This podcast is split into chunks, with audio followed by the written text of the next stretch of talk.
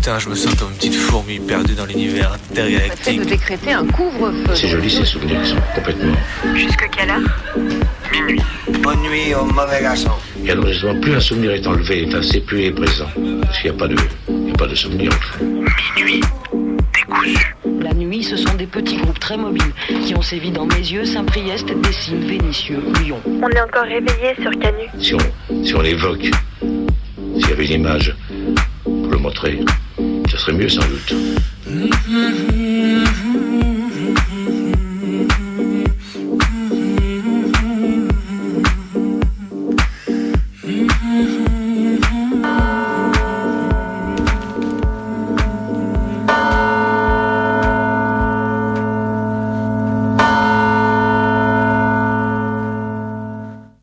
Je formule une hypothèse. Les gens qui adoptent un chat, ils l'adoptent non pas parce qu'elles ont besoin de compagnie, mais parce qu'ils, parce que, ah, mais pour la raison véritable qu'elles en ont ras le cul de trouver des sujets de conversation. Dans ma tête, c'est un peu la même chose que les couples qui décident d'adopter des enfants pour sauver leur relation. Sauf que là, c'est la version tout public et que ça marche plus souvent. C'est impressionnant parce qu'un chat peut occuper un espace dans une discussion de famille. Mais alors, vous imaginez même pas ce qu'il se passe lorsque deux familles, mais ah ben, mais alors, vous imaginez même pas. Ça va démarrer ce soir, c'est un peu compliqué. mais alors, vous n'imaginez même pas ce qu'il se passe lorsque deux familles, chats possédantes, décident de s'organiser un apéro. Passez les et vous faites quoi dans la vie? depuis la dernière fois que l'on s'est vu, les comment vont les enfants, quand.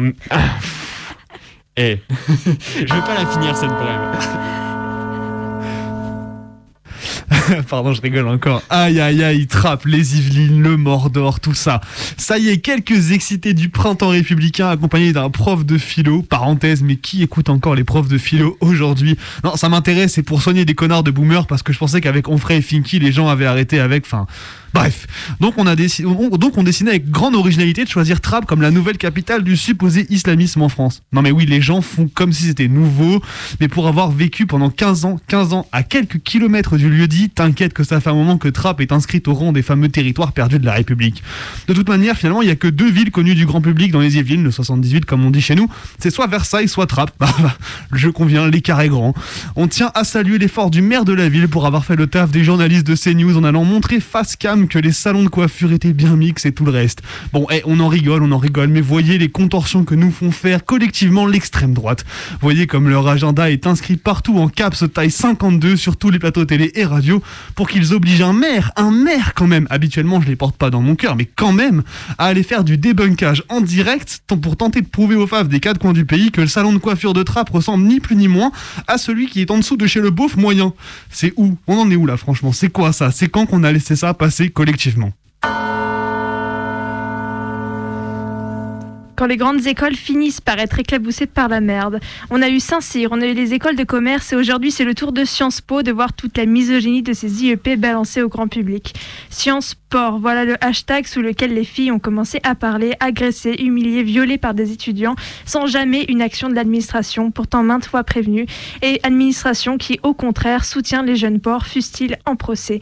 Favorisée par l'entre-soi et le sentiment d'impunité, évidemment pourtant que les violences sexistes et sexuelles font bon ménage avec les grandes écoles. À l'ENSL, selon une récente étude, 45% des femmes sont victimes de discrimination sexiste, 15% ont subi des agressions sexuelles, mais la direction préfère, comme à Sciences Po, regarder ailleurs, voire nie complètement les faits. Alors allez lire les témoignages, croyez-les et cessons de nous taire. Et donc, après ce fail de départ, je me sens d'humeur un peu compatissante et je vais en profiter pour décharger un peu les keufs de leur culpabilité. En vrai, il y a plein d'autres connards dans le monde. On n'oubliera pas que dans certaines agglomérations en France, pendant le premier confinement, les coups de fil pour dénoncer les personnes ne respectant pas les règles ont pu représenter jusqu'à 70% de la totalité des appels reçus par la police. On se souviendra aussi qu'au Québec, certaines villes ont créé des pages dédiées à la délation. On encourage les gens à dénoncer, nos gens sont présents, ils ont la capacité de répondre à l'ensemble des appels, a expliqué le directeur de la police. En Corée du Sud, le système monte d'un cran puisque la délation n'est plus seulement encouragée mais récompensée. Depuis une vingtaine d'années, rapporte RFI, il y a une liste de 336 infractions qui peuvent être dénoncées aux autorités en échange d'argent. Le business peut rapporter suffisamment gros pour que certains en vivent. On les appelle alors des paparazzis. Avec le Covid, certaines villes ont monté les enchères et vont jusqu'à offrir un million de won, c'est-à-dire environ 750 euros aux meilleurs d'entre eux. Comment, comment pouvez-vous penser un seul instant que je, je fasse ça pour l'argent?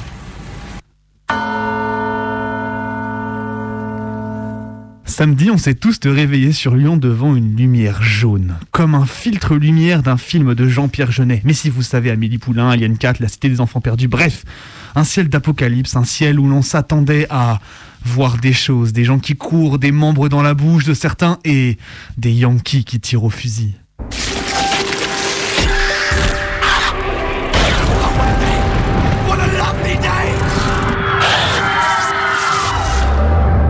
I'll take your questions.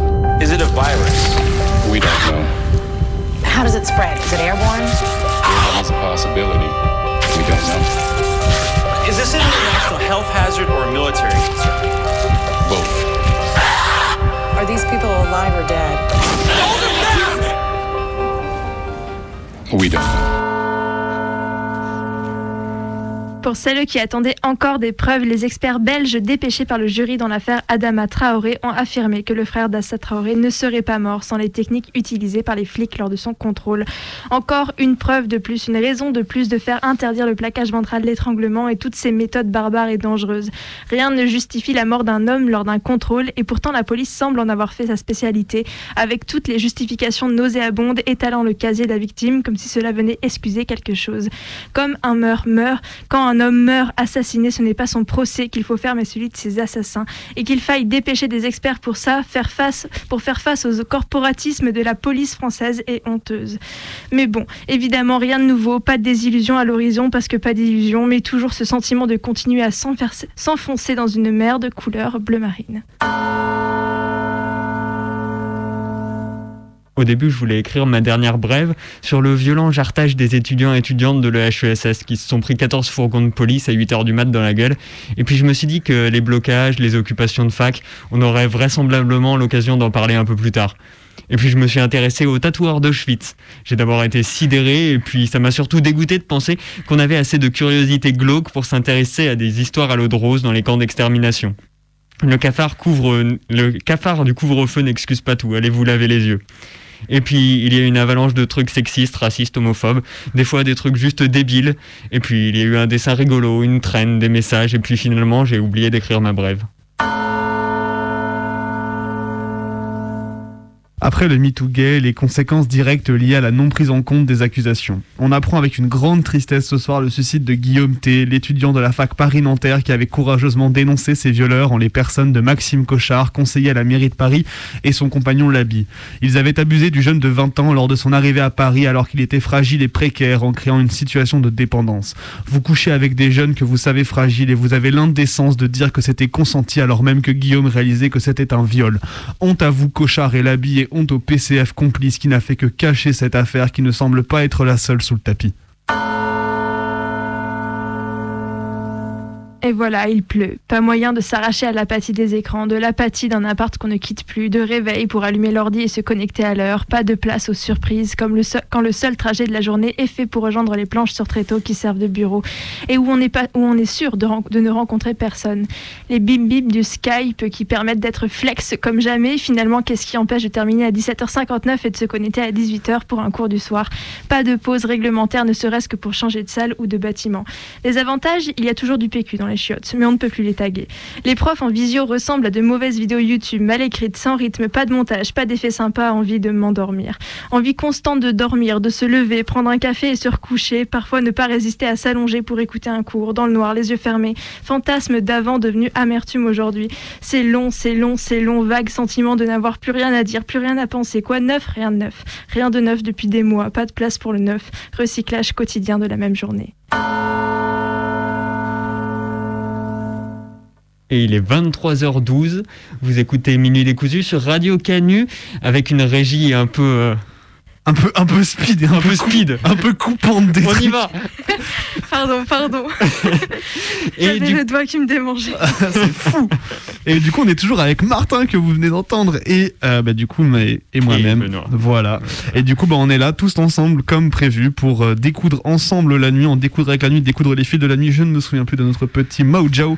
Mais bon, c'est pas grave. Mais en tout cas, voilà. Donc, euh, bah, comme d'habitude, on, on- on déroule tranquillement plusieurs formes de témoignages ensemble. D'abord du récit militant, puis on aura un gros doc euh, aujourd'hui sur des témoignages euh, de l'attaque fasciste de dimanche, euh, bon pas dimanche dernier, dimanche encore dernier, mais pour moi c'était dimanche dernier parce qu'on a tellement bossé dessus que voilà. Euh, voilà, donc du coup on aura un gros doc là-dessus et du coup enfin une fiction que nous aura concocté Martin.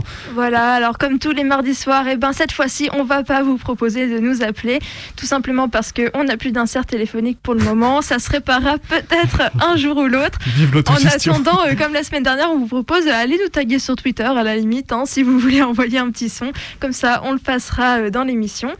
Et voilà, en attendant, on va pouvoir commencer. C'est ça, avec du coup l'action militante préparée par Maë. Hier soir, à Grenoble, la manifestation organisée par l'association Choisir, le mouvement pour la liberté de l'avortement et la contraception, et soutenue par le Parti communiste, le Parti socialiste, le PSU et divers mouvements d'extrême gauche, a rassemblé une dizaine de milliers de personnes. Au premier rang du cortège, le docteur Annie Ferré-Martin, inculpé d'avortement, le docteur Manan, président du planning familial de Grenoble, les manifestants ont scandé des slogans hostiles à la loi de 1920. Il n'y a pas eu d'incident. Les organisateurs ont annoncé une journée nationale d'information consacrée à ce problème.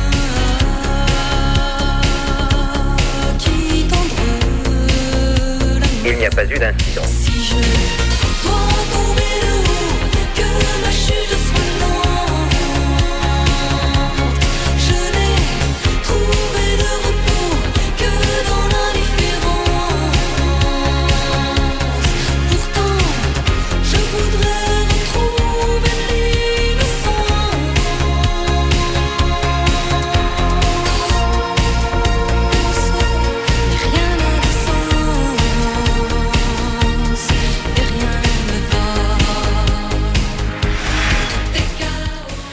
au début des années 1970, avant la promulgation de la loi Veil pour l'interruption volontaire de grossesse post-68.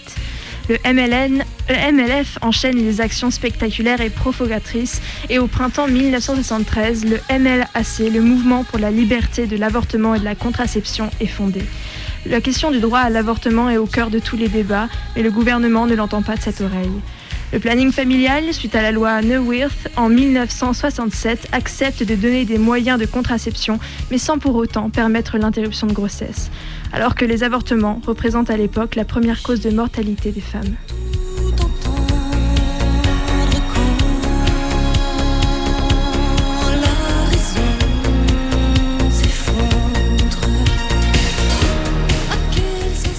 Le MLAC organise partout en France des cellules pour permettre aux femmes d'avorter illégalement. Ces cellules, en autogestion, sont indépendantes les unes des autres. Mixtes, elles s'organisent pour se former, se procurer le matériel nécessaire et apporter tous les soins possibles aux femmes. En 1972 est formée la cellule de Montreuil dans l'appartement de la militante Thérèse Claire. La cellule de Montreuil a obtenu de médecins qu'on leur enseigne la technique de l'avortement par aspiration. En guise de matériel, et elles achètent un moteur de frigidaire pour 85 francs pour remplacer l'aspirateur médical bien trop cher.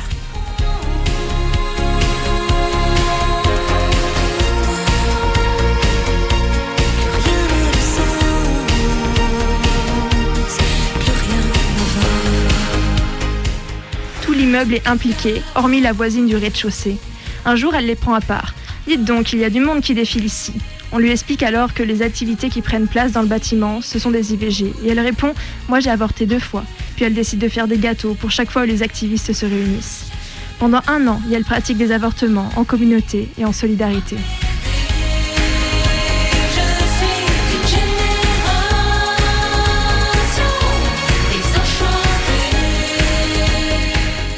Mais tous les avortements ne sont pas évidents. Parfois, des hémorragies se déclenchent et elles sont obligées d'emmener les filles à la clinique des Lilas. Un jour, c'est au tour d'une jeune fille de 18 ans. Impossible de lui ouvrir le col de l'utérus, alors elles sont contraintes de l'emmener à l'hôpital et pour ça, obtenir la- l'autorisation de ses parents. Le père de la fille, il est flic. Les filles du MLAC débarquent chez lui et ils s'effondrent sur un tabouret. Je n'ai pas élevé ma fille comme ça. Et elles emmèneront elles-mêmes les filles à la clinique.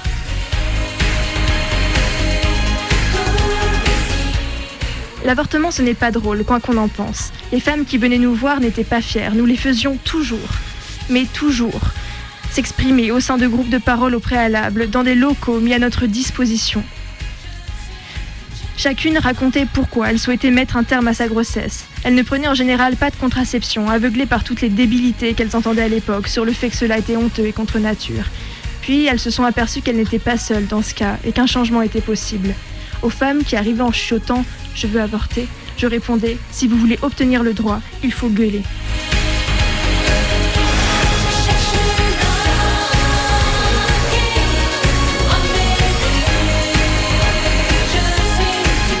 Je pense que depuis un moment, c'est l'enfant depuis un, moment, on peut savoir que Delphine Seyrig veut intervenir parce qu'elle a suivi, comme euh, c'est la règle du jeu, le débat. Alors, pour une courte intervention, le témoin surprise de ce soir, qui est Delphine Seyrig. Oui, moi je sens que je vais pas beaucoup avoir l'occasion de parler parce qu'évidemment euh, euh, je, suis là dans un studio à part, donc je vais dire simplement ce que j'ai à dire maintenant parce que je sens que je n'arriverai plus à placer un mot.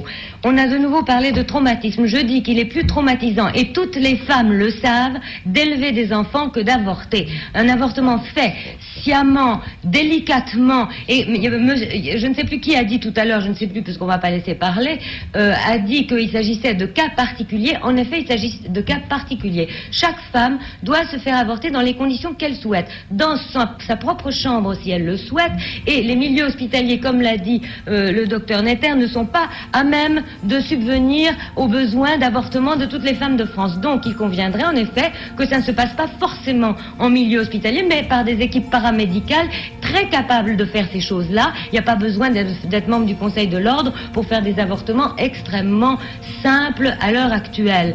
Bon, on a parlé de sexualité vagabonde. Je crois que c'est monsieur le ministre qui a parlé de sexualité vagabonde. Moi, je trouve ça euh, absolument méprisant. Je trouve ça odieux. La sexualité des femmes n'est pas plus vagabonde que la sexualité des hommes. Et il ne s'agit pas de distinguer entre les jeunes filles qui ont une sexualité vagabonde ou pas. Ça, c'est une chose que je trouve parfaitement écœurante, un terme qu'on ne devrait pas entendre. Bon, on a parlé de donner la liberté. Est-il raisonnable de donner la liberté? Vous êtes tous des hommes, là. Il y a des millions de femmes en France et on est en train de discuter de savoir si on doit leur donner la liberté, si elles sont capables de prendre leurs responsabilités. En somme, nous sommes des petites, des petites euh, euh, personnes inintelligentes, comme des petits chiens qu'on doit promener de telle heure à telle heure et on ne nous donne pas notre autonomie, l'autonomie de notre corps. C'est bien ça, vous êtes en train de discuter de si nous sommes suffisamment raisonnables pour qu'on nous donne notre liberté. Notre liberté, nous la prenons tous les jours au risque de notre vie. Les femmes se font avorter au risque de leur vie. Il me semble que euh, c'est savoir ce qu'on veut à ce moment-là.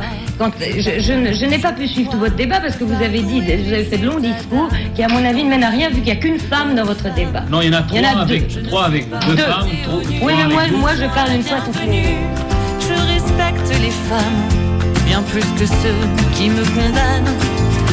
Je serais sale et mal aimée, bonne à brûler au bûcher. Moi, la sorcière complètement barge, croyez-moi, j'ai le dos large. Je fais ce qui ne se fait pas.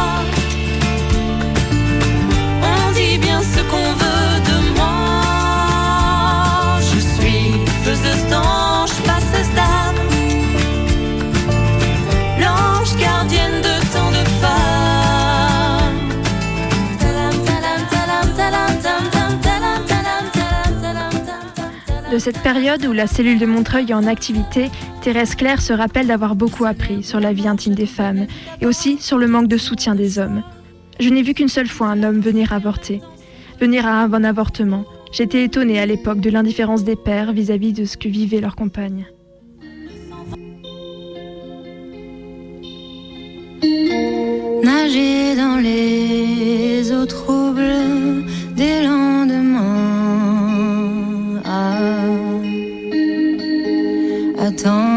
Attendre ici la fin. Flotter dans l'air trop lourd du presque rien. Ah,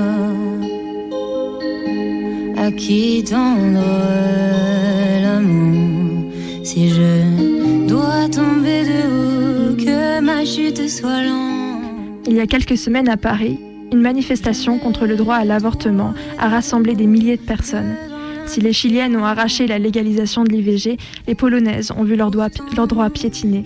Nombreux sont encore les pays dans le monde à interdire l'avortement, y compris en cas de viol, et où les femmes risquent leur vie et la prison pour se débarrasser d'un fœtus. En Italie, 70% des médecins refusent de prat- pratiquer les IVG, voire 93% dans le sud du pays. Qu'une seule solution pour les femmes, devenir des sorcières autogérées.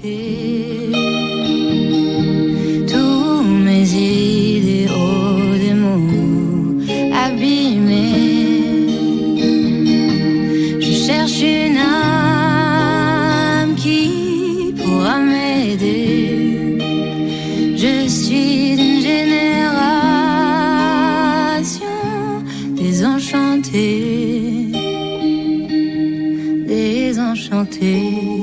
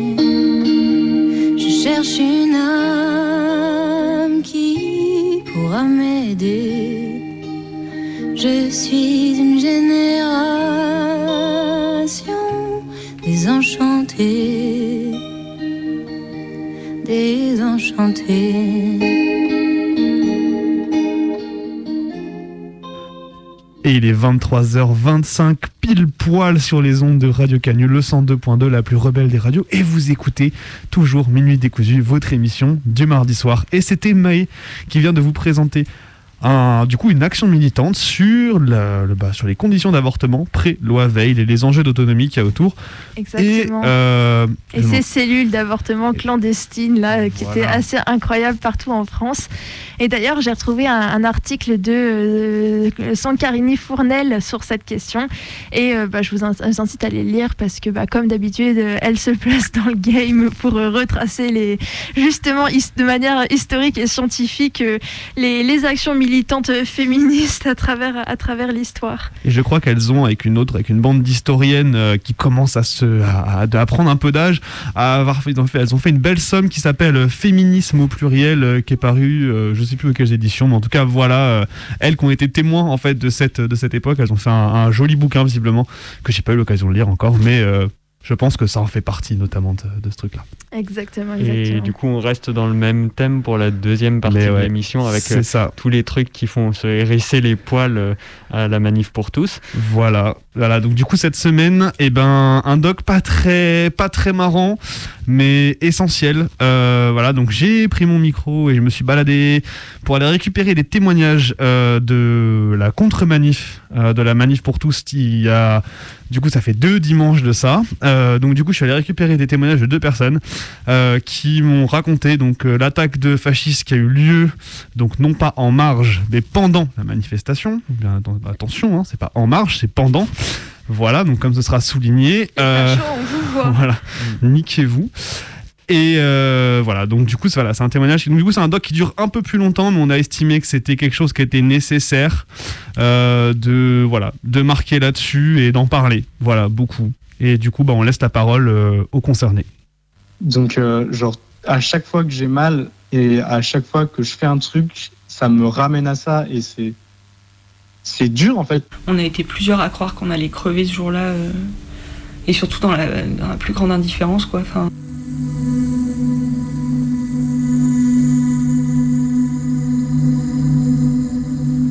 L'orga, ça a été très brouillon.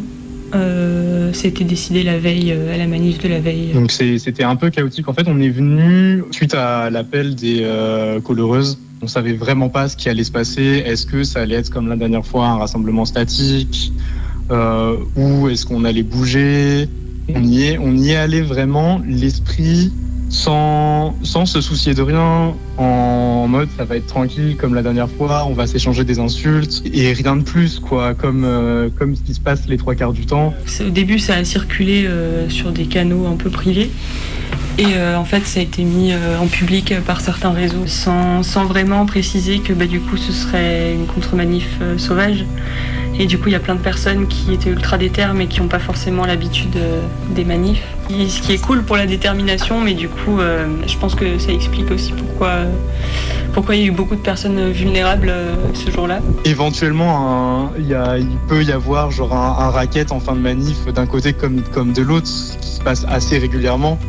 Mais jamais notre vie on a imaginé l'ampleur de l'agression qui, se préparait en fait. Et on était plutôt nombreux, nombreuses, ce qui était euh, assez impressionnant au départ. À Bellecour euh, à 14h15, lors du rendez-vous euh, pour le début, le début de la manif de LMBT était à 14h45.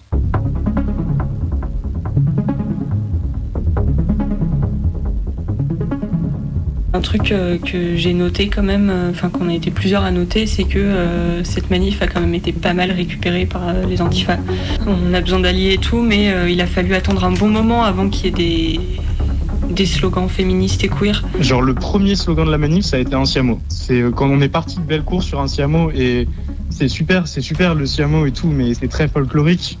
Et nous, on vient pourquoi? On vient pour pour la PMA. euh, enfin, Ok, on est tous euh, d'accord pour dire qu'on est antifa, il n'y a pas de souci là-dessus, mais euh, laisser la parole aux personnes concernées, c'est bien aussi. Mais c'était vraiment genre un, dé- un début de manif un peu bizarre parce que du coup, avec cette tête de cortège lancée par la gale, où il y avait quand même beaucoup de mecs cis, euh, qui prenaient qui prenaient beaucoup de, place et qui faisaient beaucoup de bruit. Et la fin de cortège en fait était très queer. Et moi, j'ai retrouvé beaucoup de copaines euh, dans la fin de cortège. Où on comprenait pas ce qui se passait en fait, que partir en, manif sauvage comme ça en courant, ça pouvait être dangereux pour plein de gens. On est parti dans les petites rues, on a remonté la presqu'île euh, jusqu'à euh, arriver près de la chambre de commerce et de l'industrie euh, pour être à côté du, rassemblement de départ de la manif pour tous. On est resté un long moment dans la, dans la ruelle. on a appris plus tard que les gens de la manif pour tous avaient donné des instructions aux policiers de ne pas nous gazer, en tout cas pas aux grenades au palais, parce que ça risquait de mettre en danger les vieilles personnes dans leur manif à eux, mais pa- par contre que les flics pouvaient euh, nous gazer à main. Donc en fait, la manif pour tous peut donner des instructions aux flics. Normalement, euh, LMPT devait aller euh, jusqu'à la préfecture. Et ensuite, euh, genre 5-10 minutes après, on a eu l'info comme quoi, vu euh, la taille de la contre-manif, LMPT n'irait pas jusqu'à la préfecture et irait soit jusqu'à euh, jusqu'au Ninkasi Guillotière, soit uniquement jusqu'à Bellecour. Et c'est là que la manif, enfin la contre-manif euh, s'est séparée en deux. Une première moitié qui a traversé le Rhône et qui s'est retrouvée euh, bloquée par les flics à un endroit. Et l'autre moitié euh, principalement constituée de personnes euh, jeunes, euh, personnes queer, sans médic, sans photographe sur la presqu'île. Et euh, au final, on a décidé d'un d'un rendez-vous euh, Bellecour 16h, où du coup, ben, on n'a jamais pu tous et toutes se retrouver, vu que euh, dès que tu avais les cheveux colorés ou euh, une dégaine un peu queer euh, ou euh, un peu trop euh, antifa Adidas, tu passais pas euh, les barrages de flics.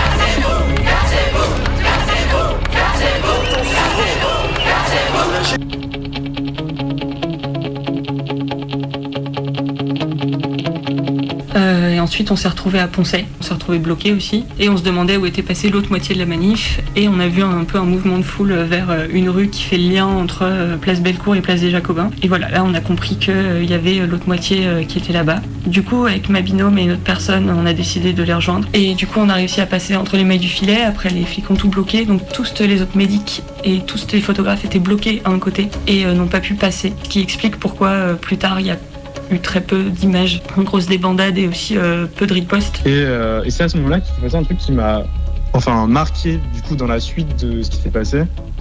On a croisé euh, trois meufs avec des drapeaux LMPT, alors que on était, on devait bien être quoi une centaine, une petite centaine.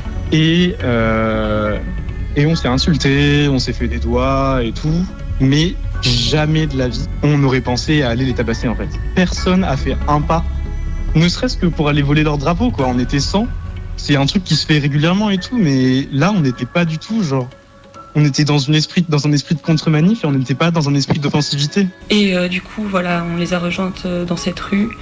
On a quitté cette rue-là et on a commencé à repartir euh, vers le côté Saône euh, pour essayer d'avoir une autre rue où les flics n'étaient pas aussi présents. Et du coup, ces meufs passent, on arrive à- au croisement de la rue et à ce moment-là, j'entends vers ma, à ma gauche Et, euh, et à un moment, on a entendu crier faf, faf, faf. faf, faf. Et on a vu une marée de 40 mecs en noir euh, arriver en beuglant. euh, voilà, genre on va les buter ces PD ou juste en criant. euh. Et je me tourne et je vois 3-4 personnes courir vers moi. Et derrière ces, ces personnes-là, je vois une marée humaine en fait. Genre entre 40 et 50 personnes peut-être, masquées avec des cache-coups, en, en, en garde, en, en garde avec des gants coquets, euh, certains avec des, avec des parapluies. Et sur le moment, ouais, moi j'étais. Enfin, je sais pas, genre c'est la première fois que ça m'arrivait. euh, C'était pas réel, quoi. Enfin, il y a un premier, une première personne qui est tombée, 10 faf dessus qui, qui l'a tabasse. euh, et, là, pareil, genre une autre personne qui se, qui se jette pour protéger euh, cette personne-là. Et à un moment, il y a une des personnes qui tombe et les, tous les faf, tous les faf se mettent à, s'arrêter et à taper cette personne. Et à ce moment-là, moi, j'ai, j'ai pas réfléchi. J'étais avec ma binôme et j'ai foncé en fait. Genre, j'avais mon drapeau, j'ai foncé et genre j'ai foutu trois coups de drapeau et je me suis tout de suite mise en garde et genre j'ai pris les coups. Et c'est quand j'ai vu ma binôme se prendre un coup de coude dans la gueule que j'ai décidé de courir parce que juste euh, c'était devenu vraiment très très réel et genre il fallait que fallait que je me casse quoi parce que sinon j'allais finir par terre euh, avec euh, je sais pas genre je sais pas comment j'aurais terminé quoi. en fait, c'était genre de stopper le stopper le, le, mec qui se faisait tabasser et de stopper la charge en fait. De, dans ma tête, j'espérais que qu'il y ait 10-15 personnes qui s'arrêtent et qui, qui stoppent la charge en fait. Et, euh, et, et en gros, bah, j'ai foncé, ma binôme m'a suivi. On a été une petite équipe d'une une toute petite dizaine de, meufs et personnes non binaires à sauter sur les faf en fait. On, a, on leur a sauté dessus et on a, on a pris les coups, on en a rendu quelques-uns, mais euh, on a quasiment rien pu faire quoi. Parce qu'on était, euh, on était à 1 contre 10. Et du coup genre je suis partie dans une rue euh, avec pas mal de personnes et c'est là que les faf nous ont suivis et genre juste se faire courser par par un type qui hurle et qui, qui cherche à te rattraper. Genre c'était les pires cauchemars que j'ai fait depuis gosse quoi. Enfin genre euh, se faire poursuivre par quelqu'un qui veut ta mort et et qui te rattrape en plus. Enfin je veux dire euh, je sais courir mais mais là tu enfin je le sentais arriver. Du coup je me suis un peu rapprochée d'une voiture. Et euh, je sais pas, je- en vrai, ça m'a sauvé, donc euh, je pense que j'ai réfléchi sur le, enfin, j'ai pas réfléchi sur le moment justement. Et euh, le gars m'a poussé par terre, mais tellement violemment que j'ai plutôt été jetée par terre. C'est mes genoux qui ont tout pris. J'ai, juste un bleu, sur le bras là, parce que avec le choc avec la voiture, mais sinon le visage ça va. C'était à la fin de leur première charge, donc euh, heureusement, j'ai pas été frappée quand j'étais au sol. Et, à ce moment-là, moi, j'étais j'étais en garde et j'ai plus aucune notion du, du temps. Je veux dire, enfin, j'ai aucune notion du temps que ça a duré. Et euh, à un moment, je vois euh, une copine, genre, sauter sur un des pélos qui était à côté de moi, lui foutre un gros chassé. Et à ce moment-là, je sens qu'on me tire. Et c'est ma, ma binôme qui me, qui me prend et qui me jette sur le côté. Et, euh, et qui me prend et qui me tient en fait en, et qui me fait courir. Parce que à ce moment-là, j'avais. Enfin, je sentais plus mon corps. Je, j'étais en position de garde, j'étais en casquette, capuche. Euh, je devais avoir quoi, trois ou quatre couches de vêtements. Et j'ai pris pas mal de coups sur la tête. Euh, j'ai pris euh, des coups, des coups de pied dans les côtes, des coups dans le dos. Quand on a reculé, j'ai pris des coups dans les jambes et des coups de gants coquets. hein, des coups de gants coquets. J'ai pas pas pris de coups particuliers. Ma binôme s'est fait tirer les cheveux. Euh, coup de gros coups de gants coquets sur euh, sur le sur le crâne. euh, elle avait une bosse toute ronde en fait, genre pas pas comme un coup de poing. Un coup de poing ça fait pas ça, mais genre une, bosse toute ronde au milieu du crâne. Je suis allée retrouver ma binôme, donc je suis revenue au point de départ. Et là, ils sont revenus, mais avec des armes cette fois. Donc, ceinture, anti-vol de moto. Il y avait des couteaux aussi, paraît-il. Il y avait un nunchaku. Les connaissants, il devait y avoir des barres de fer aussi.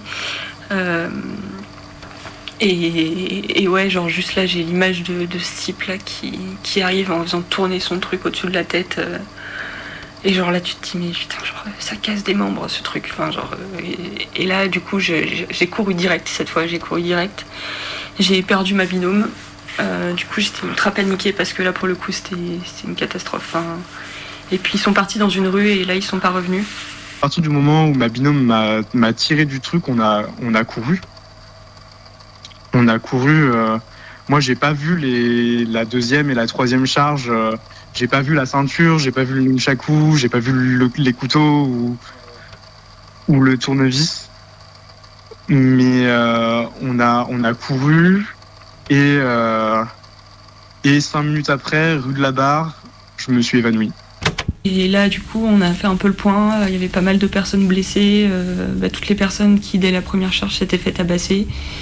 Euh, des personnes qui s'étaient pris des balayettes et frappées au sol, euh, qui étaient en crise d'angoisse, euh, en panique totale. Tout le monde cherchait ses potes. Je me suis réveillé et les pompiers m'ont contrôlé et tout et ça allait en fait j'étais juste en, panique et et je me suis évanoui sous la pression et les coups mais rien de grave normalement dans mon crâne mais ouais je suis resté une heure par terre quoi À ce moment-là, j'avais pas encore trop mal aux genoux. Mais euh, ça s'est déclenché plus tard, quoi. Donc euh, heureusement, j'ai pas la j'ai pas le- la rotule cassée. Mais euh, ça, c'est grâce à ma genouillère. Sinon, je pense que j'aurais eu la rotule pétée. Et du coup, je suis rentré, je suis resté dans le lit, les yeux ouverts avec ma copine, et pendant deux heures, où j'étais juste les, les yeux ouverts à je revoir en boucle cette euh, marée humaine de, de mecs qui sont là pour te tuer à cause de ce que tu es, à cause de ton identité. Enfin, ouais, c'est. Ouais, puis juste, ouais, ouais, me faire traiter de sale pute euh, quand je suis au sol. euh, Enfin. genre, vraiment, c'était de la haine pure, quoi. Enfin. Enfin, j'avais. Comme toute personne queer, euh, tout ce qui est violence symbolique, violence verbale, on connaît. On s'y habitue pas, mais on connaît.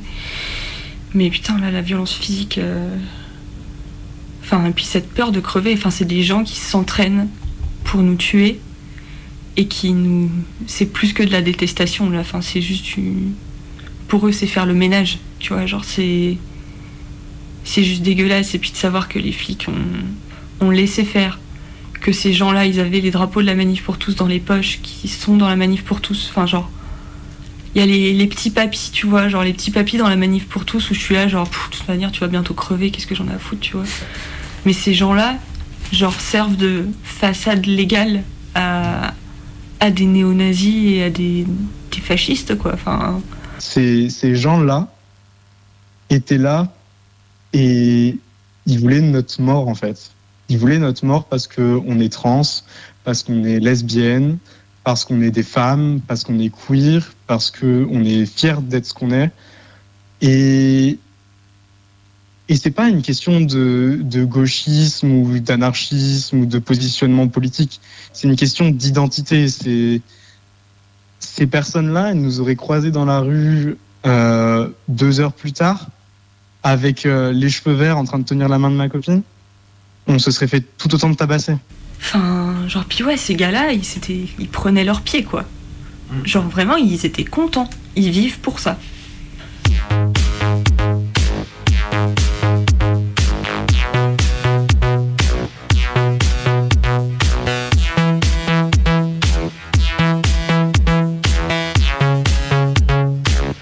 Moi, j'ai l'impression d'avoir que ça dans ma tête. Enfin, même encore maintenant, j'ai l'impression d'avoir que ça dans ma tête et de n'arriver à parler que de ça. Genre, tout- toutes, mes, toutes mes actions et tout ce que je fais, c'est genre, j'ai l'impression que c'est. Tout me ramène à ça et en plus de la douleur, où euh, bah, du coup je te disais que j'avais mal quand j'ouvrais trop la bouche ou que j'avais une dent qui me faisait mal ou que j'ai une côte qui est possiblement déplacée. Euh, été en état de sidération jusqu'à hier soir, quoi. Pendant 48 heures, j'arrivais à rien ressentir. La panique avait été telle, genre j'ai des courbatures sur tout le corps parce que je me suis tendue. Tu vois, genre là, cette semaine, je boite, j'ai des courbatures, j'ai des bleus. euh, Mon cerveau aussi, il a des bleus. Enfin, c'est. Mais j'espère juste, voilà. Et encore, genre, euh, moi, je me suis juste fait jeter par terre. Je pense aux gens qui se sont fait tabasser au visage, qui se sont fait. qui ont potentiellement des trucs, des cassés.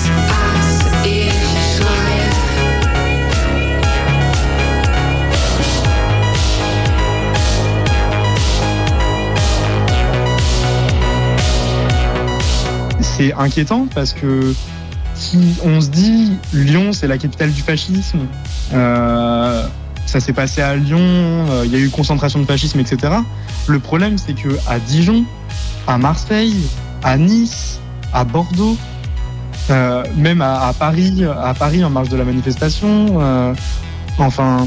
Et les, les, les journalistes qui disent qu'à Lyon, l'agression s'est faite en marge de la manifestation, la- la- les ne s'est pas faite en marge de la manifestation.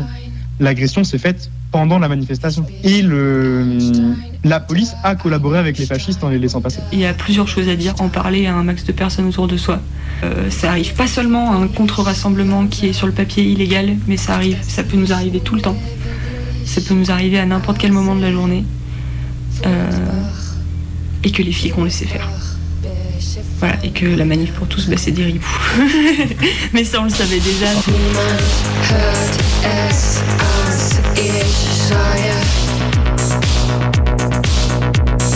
Niemand hört es, als ich schreie.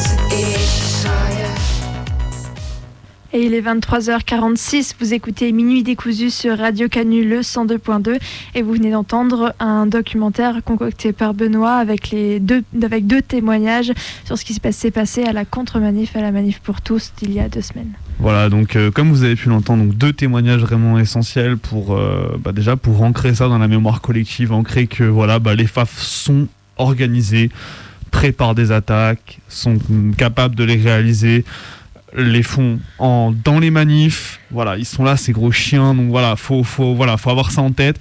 Et euh, mais quelque chose que j'ai pas pu mettre dans le documentaire et que je tiens quand même à, à rajouter quand même, c'est euh, du coup qu'en fait, des deux, euh, une des deux personnes qui a témoigné m'a bien dit que voilà, c'était important de dire vraiment qu'il faut prendre soin euh, des uns des autres. Il faut pas hésiter si vous êtes suivi psychologiquement par un médecin ou quoi que ce soit à en parler parce que c'est des niveaux de violence auxquels en fait on est habitué, enfin on, s'habitue dans, dans le milieu militant mais qui sont extrêmes en fait et que qui marquent les esprits, qui marquent les corps et faut vraiment pas, enfin faut pas laisser passer ces niveaux de violence là parce que, enfin en tout cas faut pas les laisser passer sans en parler parce que ça peut être vraiment vraiment extrêmement violent sur la durée etc. Donc voilà, prenez soin de vous, prenez soin des uns des autres. Euh, voilà, l'action antifasciste c'est cool, euh, les le, le mouvement de libération queer c'est, enfin voilà il faut et tout, mais ça on a la force, enfin on a la force du nombre et, c'est ça qui compte. Il faut vraiment prendre soin les uns des autres. Voilà. Faites gaffe à vous, les copains. Et du coup, pour euh, conclure la soirée, moi je suis parti sur un truc beaucoup plus euh, chill et beaucoup plus. euh, Il enfin, faut. qui, qui va nous poser un peu. finir en douceur. Après euh, beaucoup de beaucoup d'émotions. Donc c'est un truc vraiment mélancolique que je suis allé chercher. Euh, c'est c'est une nouvelle qui m'avait marqué. Je, je sais plus, je devais être au collège. Et du coup, je suis allé la déterrer à partir de mots-clés. Je me rappelais plus du titre, je me rappelais plus de l'auteur. Il est fort. C'est un truc fantastique, je vous laisse écouter.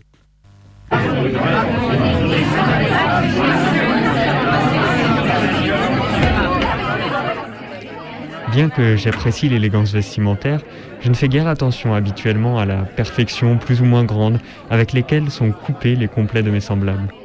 Un soir, pourtant, lors d'une réception dans une maison de Milan, je fis la connaissance d'un homme qui paraissait avoir la quarantaine et qui resplendissait littéralement à cause de la beauté linéaire, pure, absolue de son vêtement. Je ne savais pas qui c'était. Je le rencontrais pour la première fois. Et pendant la présentation, comme cela arrive toujours, il m'avait été impossible d'en comprendre le nom. Mais à un certain moment de la soirée, je me trouvais près de lui et nous commençâmes à bavarder. Il semblait être un homme poli et fort civil, avec toutefois un soupçon de tristesse. Avec une familiarité peut-être exagérée, si seulement Dieu m'en avait préservé, je lui fis compliment de son, pour son élégance, et j'osais même lui demander qui était son tailleur. L'homme eut un curieux petit sourire, comme s'il s'était attendu à cette question. Presque personne ne le connaît, dit-il. Et pourtant, c'est un grand maître. Mais il ne travaille que lorsque ça lui chante. Pour quelques clients seulement. Oh, vous pouvez essayer, vous pouvez toujours. Il s'appelle Corticella. Alfonso Corticella, rue Ferrara au 17. Je pense qu'il est très cher, oui, mais à vrai dire, je n'en sais rien. Ce costume, il me l'a fait il y a trois ans et il ne m'a pas encore envoyé sa note. répondit l'inconnu. Et il me planta là pour se mêler à un autre groupe.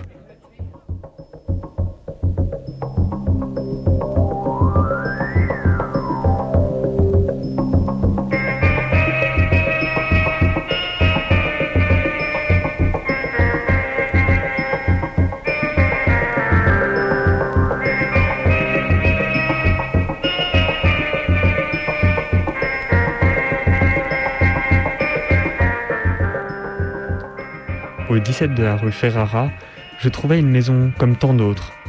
Et le logis d'Alfon- d'Alfonso Corticella ressemblait à celui d'autres tailleurs. Il vint en personne m'ouvrir la porte.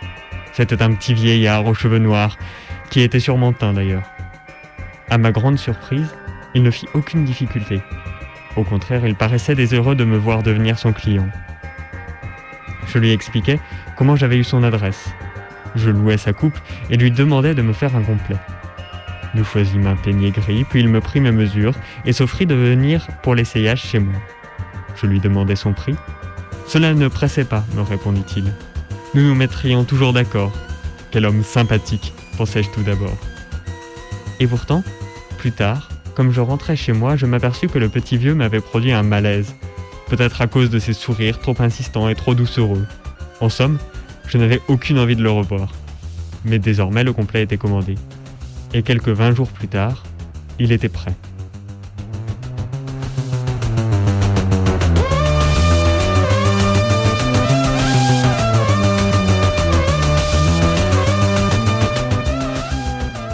Quand on me le livra, je l'essayai pour quelques secondes devant mon miroir. C'était un chef-d'œuvre. Mais je ne sais pas trop pourquoi, peut-être à cause du souvenir déplaisant du petit vieux, je n'avais aucune envie de le porter. Et des semaines passèrent avant que je me décide. Ce jour-là, je m'en souviendrai toujours. C'était un mardi d'avril, et il pleuvait. Quand j'eus passé mon complet, pantalon, gilet et veston, je constatais avec plaisir qu'il ne me tiraillait pas et ne me gênait pas aux entournures comme le font toujours les vêtements neufs. Et pourtant, il tombait à la perfection. Par habitude, je ne mets rien dans la poche droite de mon veston. Mes papiers, je les, passe- je les place dans la poche gauche.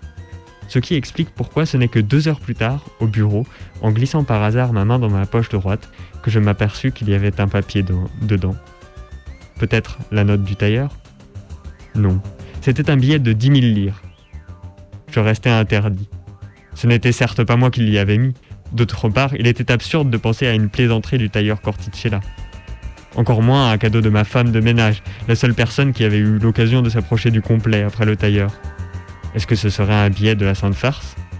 Je le regardais à contre-jour, je le comparais à d'autres. Plus authentique que lui, c'était impossible. L'unique explication, une distraction de Corticella. Peut-être qu'un client était venu lui verser un acompte à ce moment-là. Il n'avait pas son portefeuille et pour ne pas laisser traîner le billet, il l'avait glissé dans mon veston pendu à un cintre. Ce sont des choses qui peuvent arriver. J'écrasai la sonnette pour appeler ma secrétaire. J'allais écrire un mot à Corticella et lui restituer son argent. Il n'était pas à moi. Mais à ce moment-là, je ne saurais en expliquer la raison, je glissai à nouveau la main dans ma poche. Qu'avez-vous, monsieur? Vous ne vous sentez pas bien? me demanda la secrétaire qui entrait alors. J'avais dû pâlir, comme la mort. Dans la poche, mes doigts avaient rencontré les bords d'un morceau de papier qui n'y était pas quelques instants avant. Non, non, ce n'est rien, dis-je. Un léger vertige, ça m'arrive parfois depuis quelque temps. Sans doute un peu de fatigue. Vous pouvez y aller, mon petit. J'avais à vous dicter une lettre, mais nous le ferons plus tard. Ce n'est qu'une fois la secrétaire sortie que j'osai extirper de la feuille de ma poche. C'était un autre billet de dix mille lires.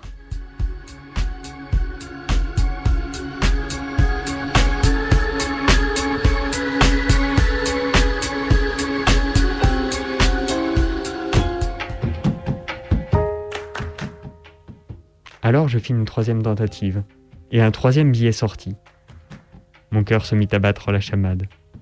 J'eus la sensation de me trouver entraîné pour des raisons mystérieuses dans la ronde d'un conte de fées, comme ceux que l'on raconte aux enfants et que personne ne croit vrais. Sous le prétexte que je ne me sentais pas bien, je quittai mon bureau et rentrai à la maison. J'avais besoin de rester seul. Heureusement, la femme qui faisait mon ménage était déjà partie. Je fermai les portes, baissai les stores et commençai à extraire les billets l'un après l'autre, aussi vite que je le pouvais de la poche qui semblait inépuisable. Je travaillais avec une tension spasmodique des nerfs, dans la crainte de voir cesser d'un moment à l'autre le miracle. J'aurais voulu continuer toute la soirée, toute la nuit, jusqu'à accumuler des milliards. Mais à un certain moment, les forces me manquèrent. Devant moi, il y avait un tas impressionnant de billets. L'important maintenant était de les dissimuler pour que personne n'en ait connaissance. Je vidai une vieille malle pleine de tapis et dans le fond je déposais les liasses, les billets que je comptais au fur et à mesure. Il y en avait largement pour 50 millions. Quand je me réveillai le lendemain matin, la femme de ménage était là, stupéfaite de me trouver tout habillé sur mon lit.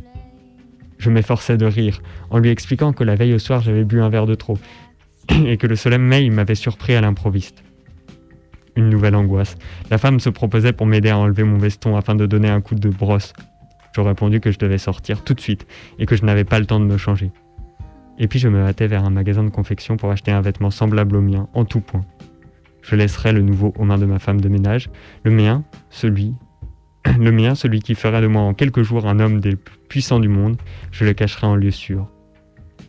Je ne comprenais pas si je vivais un rêve, si j'étais heureux, ou si au contraire je suffoquais sous le poids d'une trop grande fatalité.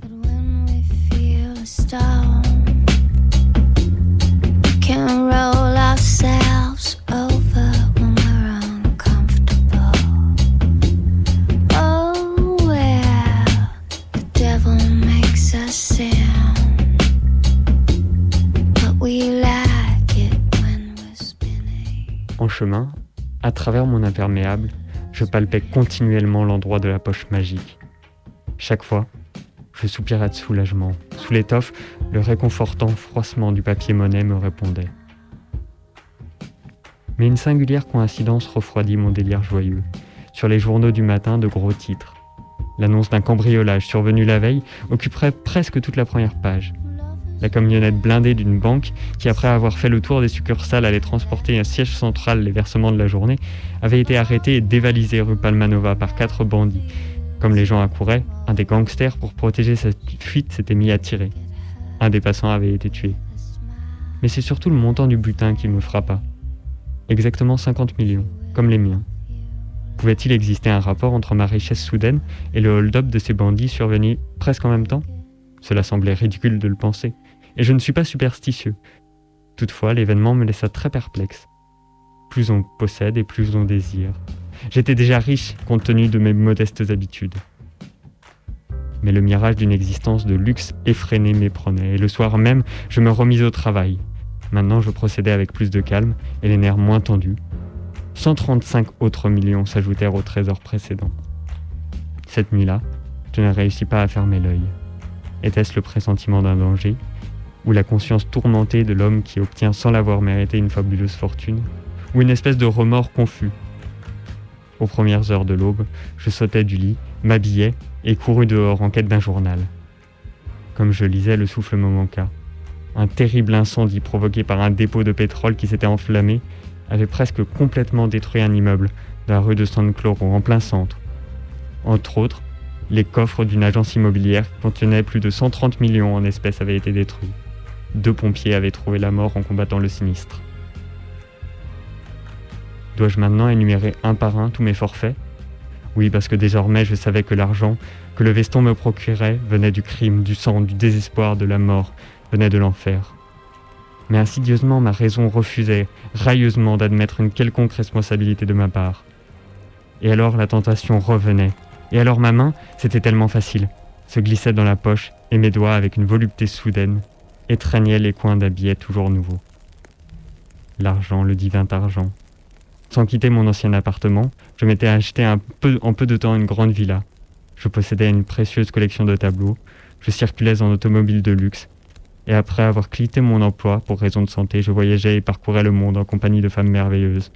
Je savais que chaque fois que je soutirais de l'argent de mon veston, il se produisait dans le monde quelque chose d'abject et de douloureux. Mais c'était toujours une concordance vague. Ce n'était jamais étayé, par des preuves logiques.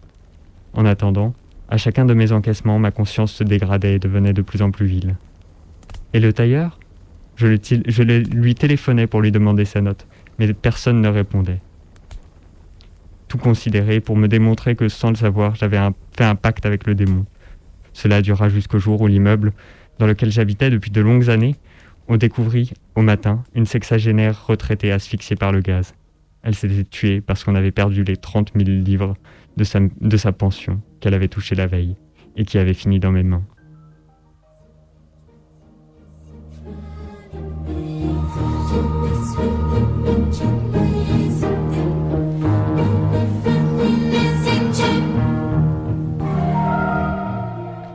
Assez, assez. Pour ne pas m'enfoncer dans l'abîme, je devais me débarrasser de ce veston. Mais non pas en le cédant à quelqu'un d'autre parce que l'opprobre aurait continué. Qui aurait pu résister à un tel attrait?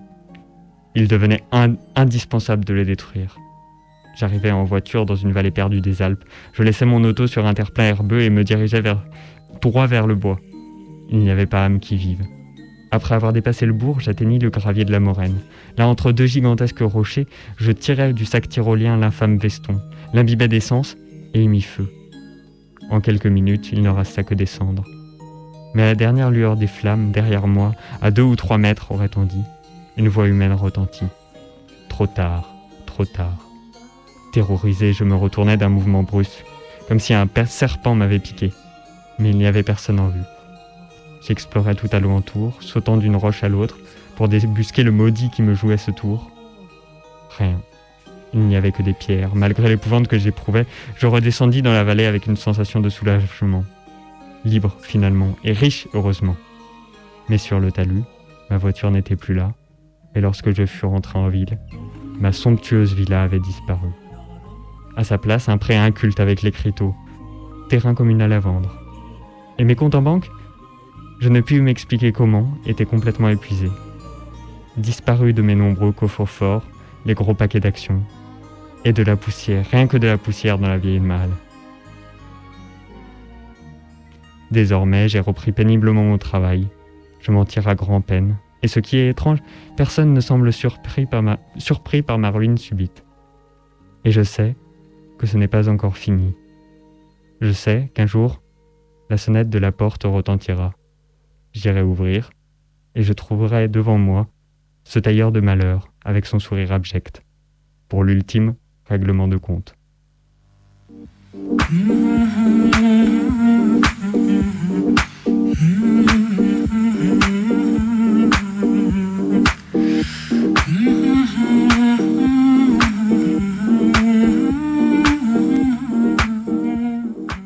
écoutiez Minuit décousu sur le 102.2 FM, Radio Canu, la plus rebelle des radios.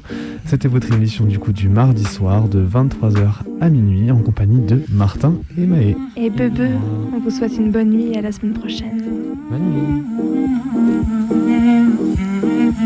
خنکاندم که نشینیم در پا من و تو به دو نقش و